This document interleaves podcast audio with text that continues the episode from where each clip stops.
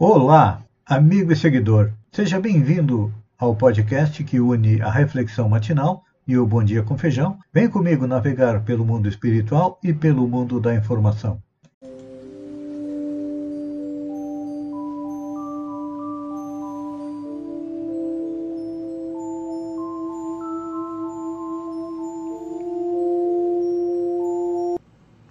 Olá, amigo e seguidor.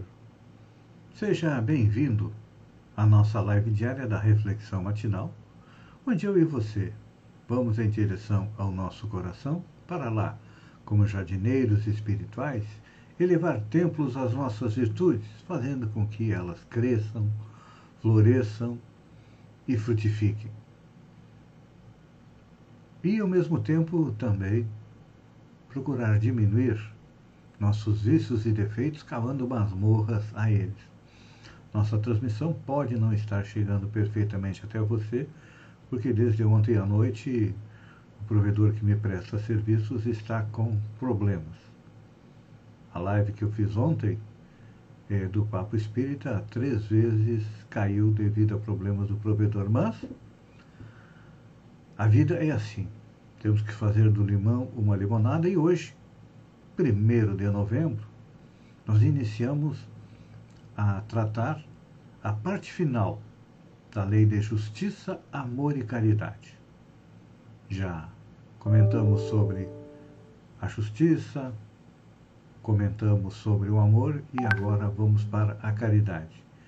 E Allan Kardec pergunta no Livro dos Espíritos qual o verdadeiro sentido da palavra caridade, como entendia Jesus. É, aqui ele pergunta a caridade segundo Jesus, não segundo nós, ou segundo a civilização, as pessoas é, compreendem. E a resposta é a seguinte: benevolência para com todos, indulgência para com as imperfeições alheias e perdão das ofensas. Que definição ampla, né?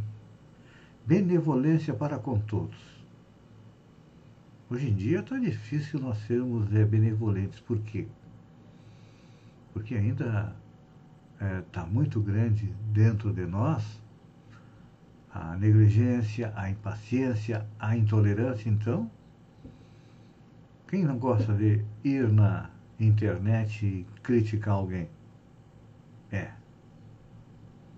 Nós fazíamos isso antes do advento da internet no nosso círculo de relações. Era a fofoca, eram as críticas que nós fazíamos para poucas pessoas, para o nosso círculo de amizade. Agora, com o advento das redes sociais, nós temos aí milhares, milhões de amigos. E aí, não somos nem um pouquinho benevolentes. Mas, isso aí é só o início. Depois os espíritos colocam uh, para Allan Kardec indulgência para as imperfeições alheias.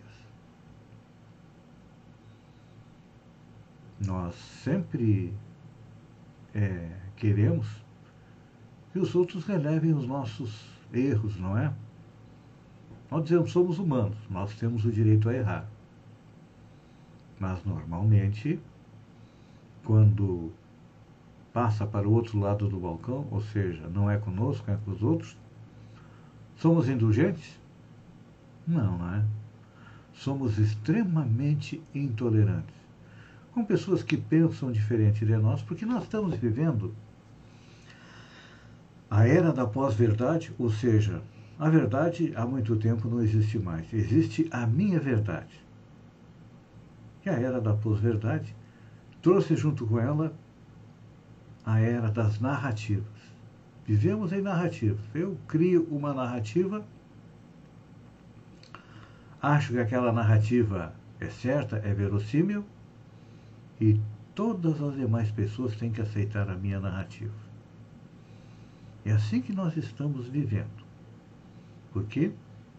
Porque ainda não conseguimos suportar as imperfeições dos outros, que são nada mais, nada menos do que a transferência das nossas imperfeições. Pode parar e pensar. Aproveite o feriado de amanhã para meditar. naquilo que mais a incomoda ou incomoda nas outras pessoas. E você verá que lá no fundo de você, este é um problema seu.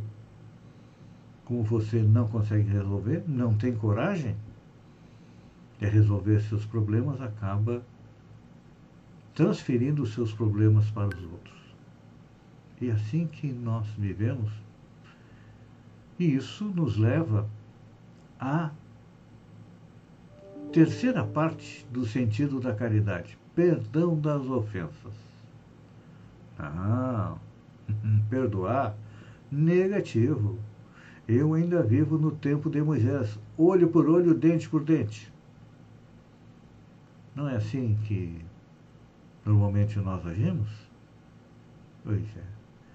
É que o perdão é o corolário, ou seja, o resumo de tudo aquilo que nós estamos vendo, que nós estamos falando que é importante a gente lembrar, como diz Kardec, o amor e a caridade são um complemento da lei da justiça. Porque amar o próximo e fazer-lhe todo o bem possível que desejaríamos que nos fosse feito. Parece tão simples amar a Deus e amar o próximo como a nós mesmos. Mas é tão difícil, não é? Antes de adentrarmos na análise da caridade, nós comentamos sobre a lei de justiça, a lei de amor. Sobre a lei de justiça, eu sempre gosto de lembrar o exemplo do Alexandre da Macedônia, grande conquistador, levou a civilização helena por todo o mundo conhecido. E quando alguém vinha, quando ele tinha uma pendência para realizar entre algumas pessoas, ele sempre virava o ouvido para aquela pessoa e a pessoa dizia, por que, que não está me olhando? Eu estou falando contigo. Ele disse, não.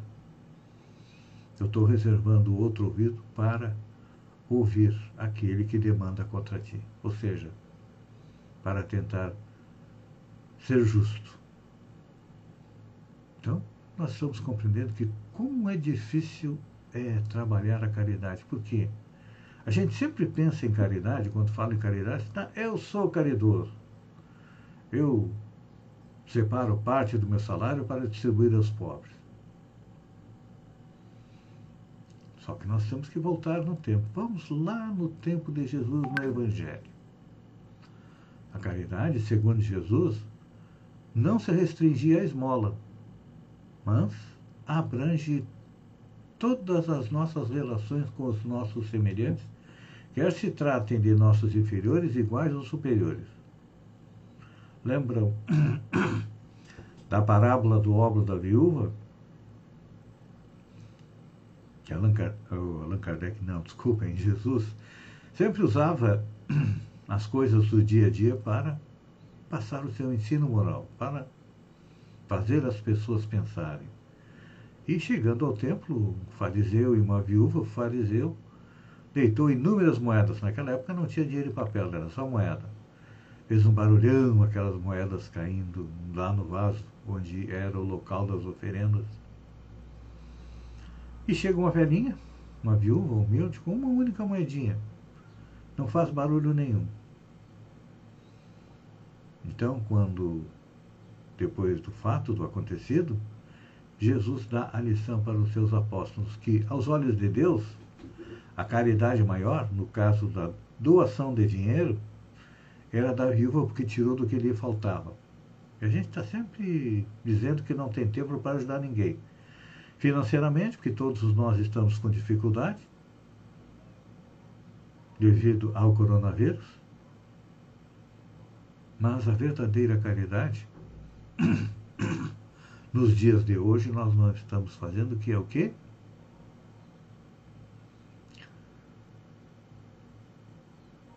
tratar bem todos os nossos semelhantes, inferiores, nossos iguais e nossos superiores.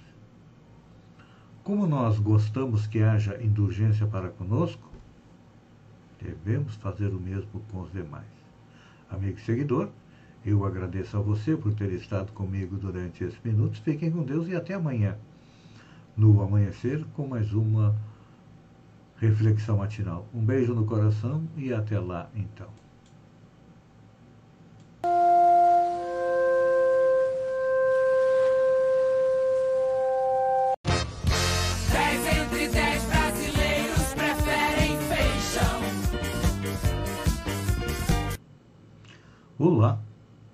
Amigo e seguidor. Seja bem-vindo à nossa live do Bom Dia com Feijão, onde eu convido você, vem comigo, vem navegar pelo mundo da informação com as notícias da região, Santa Catarina, do Brasil e também do mundo. Começamos com notícias da região. Interpraia Caminhos do Mar, Tubarão sai na frente. A intenção da construção da rodovia Interpraias Caminhos do Mar é criar com a SC100 e o eixo alternativo à BR-101, costeando o litoral e aproximando as praias do litoral sul, desde Passo de Torres até Laguna, com uma extensão total de 139 quilômetros. Enquanto Balneário Gaivota já fez a primeira parte do projeto, Araranguá se prepara para fazer a segunda parte. Já aconteceram reuniões com o governo do estado, mas quem saiu na frente foi Tubarão. É, com auxílio do deputado Volney Weber, o presidente do consórcio multifinalitário da Murel, Ibanez Lambeck, anunciou a publicação do edital de pavimentação asfáltica que ligará o município de Tubarão à Laguna. Um trecho de 22 quilômetros, sendo 9 quilômetros em Tubarão e 13 em Laguna, com investimento de aproximadamente 80 milhões de reais. O antigo sonho do deputado do ex-deputado Manuel Mota, que ele acabou não conseguindo realizar enquanto esteve na Assembleia Legislativa, começa a tomar forma, mas vindo da parte mais desenvolvida, que é Tubarão, aqui para a nossa parte sul. Vamos ver se é, Balneário Gaivota e Araraguá conseguem. Mas eu acho é difícil, mas não custa tentar. Olha, um programa para o feriado, para quem gosta de ler. Com o tema Ler o Novo Mundo, a 67ª Feira do Livro de Porto Alegre está sendo realizada de formato híbrido desde o dia 29 de outubro até 15 de novembro. Tradicionalmente ocorre na Praça da Alfândega desde a sua fundação em 1955. Estarão nas barracas, livreiros, estantes patrocinadores e também praça de autógrafos. Olha só, meio ambiente agradece. Já estamos em meio à COP26, que acontece em Glasgow, na Escócia, e entre os dias 25 e 27 de outubro ocorreu mais um mutirão de recolhimento de pneus no estado de Santa Catarina. A ação aconteceu por meio de uma parceria entre a Secretaria da Saúde e o Instituto do Meio Ambiente, o IMA, com o programa Penso Logo Destino, e a entidade gestora do Sistema Logística Reversa de Pneus inservíveis em todo o Brasil, Recicla NIP. Esta é a segunda edição da mobilização e foram recolhidos dessa vez 4.169 pneus inservíveis. Homenagem a Paulo Freire. É odiado por bolsonaristas. Os ensinamentos de Paulo Freire foram destacados durante a sessão especial da Assembleia Legislativa na noite de 28 de 10, em homenagem aos 100 anos de nascimento do patrono da educação brasileira. Representantes de entidades e instituições educacionais e estudantis, além de movimentos sociais, participaram da solenidade. A homenagem foi proposta pela deputada Luciana Carminati, que presidiu a sessão. Ela destacou que Paulo Freire como uma das maiores personalidades da pedagogia internacional com reconhecimento em universidades de renome como Harvard, Cambridge e Oxford. É que santo de casa não faz milagre. A gente conhece o pensamento da direita, que é manter as pessoas é, o mais ignorantes possíveis para poderem serem manipuladas. Então, por isso que Paulo Freire é tão odiado, porque dentro do seu método de ensinar a ler e a escrever, ele também ensinava a pensar. E olha só, que bela iniciativa. Menina de 8 anos produz máscaras e doa para colegas. O menino de 8 anos decidiu costurar máscaras de proteção a Covid-19 e dar de presente para alguns colegas na escola em Joinville. A iniciativa de Vitor Krishansky Rosa, do Nascimento, se estendeu por toda a turma e virou exemplo na escola municipal professora Zuma, do Rosário Miranda.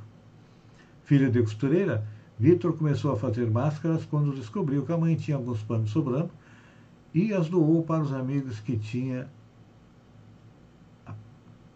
Dizia ele: Estou ajudando meus amigos a não perder mais ninguém da família, porque eu perdi dois tios por causa da Covid. Olha só, o Brasil teve agenda esvaziada na reunião do G20. A participação do Brasil na reunião do G20 tem sido marcada por uma agenda esvaziada. Chefes de Estado e governos demonstraram pouco interesse em interagir com o presidente Jair Bolsonaro. Nas conversas informais da cúpula, Bolsonaro preferiu conversar, por exemplo, com o presidente Recep Erdogan da Turquia, do que com Olaf Scholz, vitorioso nas últimas eleições legislativas da Alemanha. Ao perceber que havia sido ignorado pelo brasileiro, o alemão foi falar com os primeiros ministros Boris Johnson, do Reino Unido, Justin Trudeau, do Canadá, e Narendra Modi, da Índia, e destacou. Na cerimônia de abertura, o primeiro-ministro italiano cumprimentou muitos chefes de Estado e de governo com aperto de mão. Porém, não cumprimentou o presidente do Brasil, até porque sabe que ele não se vacinou e pode é, contaminar as pessoas com o vírus é, da Covid. Indo para o mundo do entretenimento, Globo já se prepara para produzir segunda novela para o streaming. Com apenas 10 capítulos disponíveis, Verdades Secretas 2 está fazendo grande sucesso com o público. A trama de Valcir Carrasco é a primeira novela que a Globo fez pensada para o streaming mas o canal de televisão já estaria pensando em uma substituta para a história de Ângelo e Giovanna, interpretadas por Camila Queiroz e Giovanna por Agatha Moreira. Segundo o colunista da Folha de São Paulo, a Globo está esperando o fim das gravações de Verdades Secretas 2 para envolver a diretora Amora Mauntner no novo trabalho. Quando terminar de rodar a novela, a diretora vai começar a fase de planejamento é, do novo folhetim. E a segunda novela para a Globoplay vai se chamar Paraíso Perdido, escrita por Jorge Moura e Sérgio Gondenberg. O enredo vai misturar histórias de quatro peças de Nelson Rodrigues e envolver diversos personagens do famoso escritor. Então tá aí, olha. Nelson Rodrigues é um dos maiores escritores brasileiros de dramaturgia. Vi vários e vários é, filmes dele. Vamos fechar nossas notícias com o COP26. O que o Brasil vai prometer e exigir na conferência? É, o Brasil chega à mesa de negociações sem o presidente Bolsonaro, uma missão difícil, tentar reduzir o impacto da imagem negativa criada pela política ambiental do presidente atual e, ao mesmo tempo, cobrar mais financiamento dos países ricos e das nações em desenvolvimento. É importante a gente lembrar que lideranças de mais de 100 países vão se reunir na Escócia para discutir um novo compromisso para garantir a meta do Acordo de Paris de manter o aumento da temperatura média da Terra em 1,5 o Brasil tende a ser alvo de pressões por aceleração do desmatamento desde que Jair Bolsonaro assumiu é, a presidência. E ontem, no final da reunião do G20, foi fechado um acordo não para zerar até 2050, mas para manter em 1,5 graus centígrados o aumento da temperatura do planeta. É um acordo tímido, mas pelo menos já é um acordo. Amigo e seguidor, eu agradeço a você por ter estado conosco durante esses minutos. Fiquem com Deus e até quarta-feira com mais um Bom Dia com Feijão. Um beijo no coração e até lá então. Olha, feriado, aproveite. Pode vir caminhar na praia Balneário Gaivota, conviver com a sua família, descansar, se divertir. Mas duas advertências: se beber, não dirija e se sair, use máscara porque a Covid ainda está aí. Apesar da nossa região ter melhorado e estar em azul, mas mesmo assim precisamos continuar é, vigilantes. Um beijo no coração e até amanhã. Até quarta, desculpem.